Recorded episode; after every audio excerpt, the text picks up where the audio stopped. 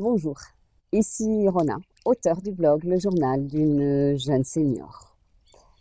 Eh bien, aujourd'hui, nous sommes arrivés donc à notre quatrième peur et il s'agit de la peur de perdre la tête.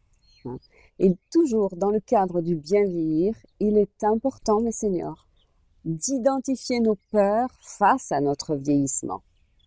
Donc cette quatrième peur, on en parle de plus en plus, il s'agit de la maladie d'Alzheimer, elle est terriblement redoutée, euh, sa cause n'est pas très claire, voire même pas claire du tout. Euh, cette maladie évolue progressivement, elle se caractérise par des pertes d'orientation dans l'espace. La personne ne sait plus quelle direction, par exemple, prendre pour retourner chez elle. Euh, par des pertes d'orientation dans le temps. La personne ne sait plus en quelle année elle vit, quel jour, quel mois.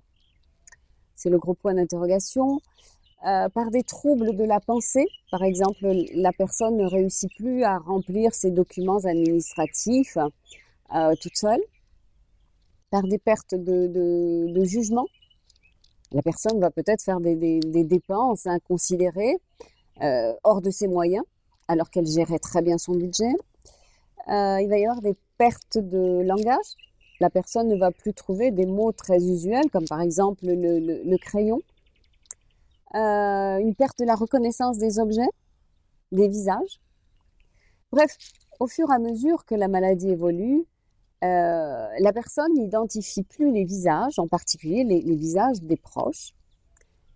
Et cela va même jusqu'à son propre visage. Hein. Euh, la personne est capable de prier l'étranger de bien vouloir sortir pendant qu'elle se voit dans le miroir. Bref, euh, c'est une maladie qui éprouve aussi lourdement l'entourage. Euh, parce que les parents atteints d'Alzheimer deviennent les enfants de leurs enfants. Et, les rôles sont inversés en fait. Au début, c'est pas évident. Hein. Il faut reconnaître que la dépendance d'un parent est difficile à accepter. Mais euh, cette maladie peut être aussi l'occasion pour l'enfant d'exprimer une affection qu'il n'avait pas pu exprimer jusqu'à présent. Euh, et puis, il faut aussi accepter l'absence au fur et à mesure de l'autre, le parent qui quitte le monde. Marie de Henzel en parle très bien. Elle recommande de ne pas renoncer à maintenir un lien avec ce parent qui, lui, s'enfonce euh, dans la nuit. Euh, c'est de l'amour gratuit. Il faut accepter de ne pas avoir de retour.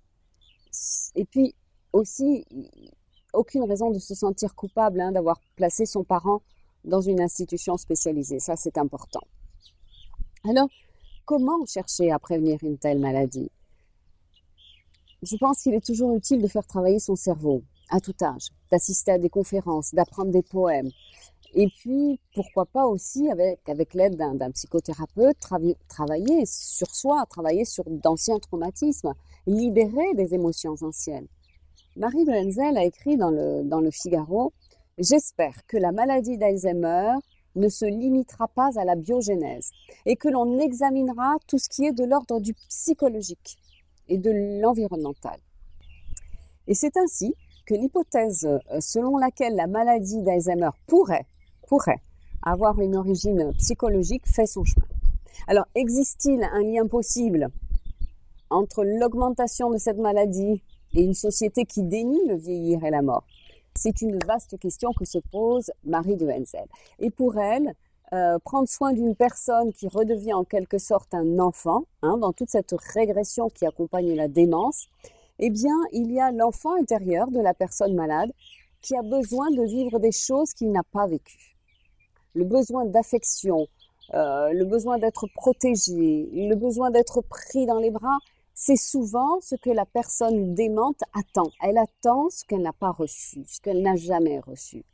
Et ce qui est intéressant dans la démarche de Marie de Henzel, que euh, dit que dans la démence, il y a comme un retour de tout ce qui a été refoulé. Elle dit qu'on doit alors répondre à un besoin affectif très ancien qui n'a pas été comblé. C'est intéressant. je pense que c'est pour ça qu'une des pistes de la prévention soit en fait toute la libération de notre vie émotionnelle.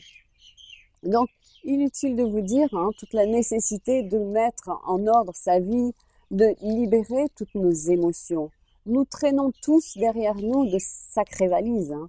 C'est à nous de les identifier, de les alléger et puis, et puis se pardonner, euh, pardonner aux autres, faire le ménage dans ses émotions, dire adieu aux regrets, aux rancunes, aux culpabilités.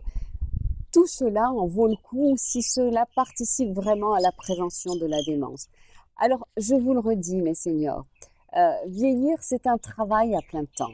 Et c'est le moment de faire un travail sur soi, d'explorer vraiment les zones cachées de soi. Le théâtre aussi peut libérer, peut rendre plus léger, plus joyeux. Mais vieillir, c'est un voyage vers notre intériorité. À nous de travailler tout cela. Voilà, mes seigneurs. Merci. Merci infiniment pour votre, euh, votre belle écoute. Et je vous dis à très bientôt. C'était un renard.